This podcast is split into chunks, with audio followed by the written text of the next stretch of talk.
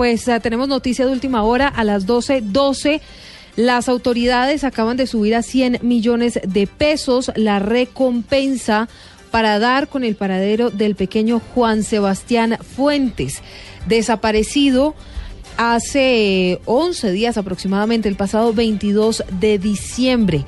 La semana pasada las autoridades estuvieron ah, haciendo todo el barrido para poder dar con el paradero de este pequeño allí en Soacha. Juliana Moncada, usted está en el municipio y este anuncio lo acaba de hacer el gobernador Jorge Rey.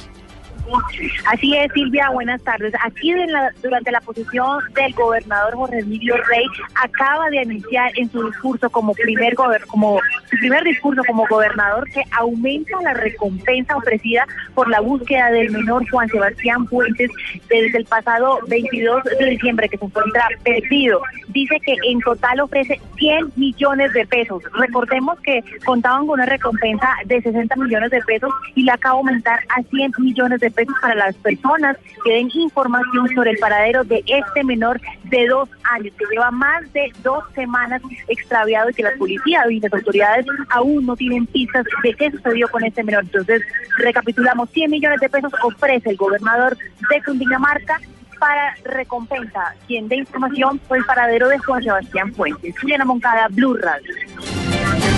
12, 14 minutos, Juliana, gracias. Es la noticia más importante de esta hora. Repetimos entonces, son 100 millones de recompensa lo que están ofreciendo las autoridades para poder dar con el paradero de Juan Sebastián Fuentes.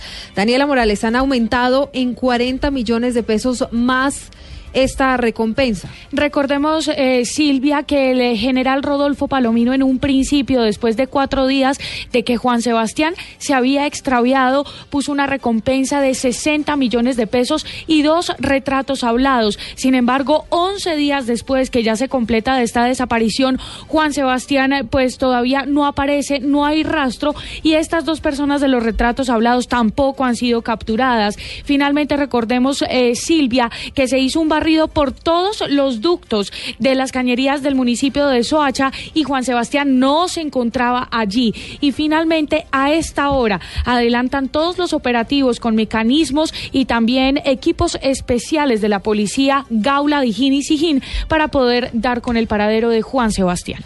12.15, Daniela, gracias. Por supuesto, estaremos muy atentos a este que ha sido el anuncio más importante que ha hecho por el momento el gobernador Jorge Rey, gobernador de Cundinamarca, durante el acto de posesión que se lleva a cabo justamente allí en el municipio de Soacha, donde se perdió desde el pasado 22 de diciembre Juan Sebastián Fuentes.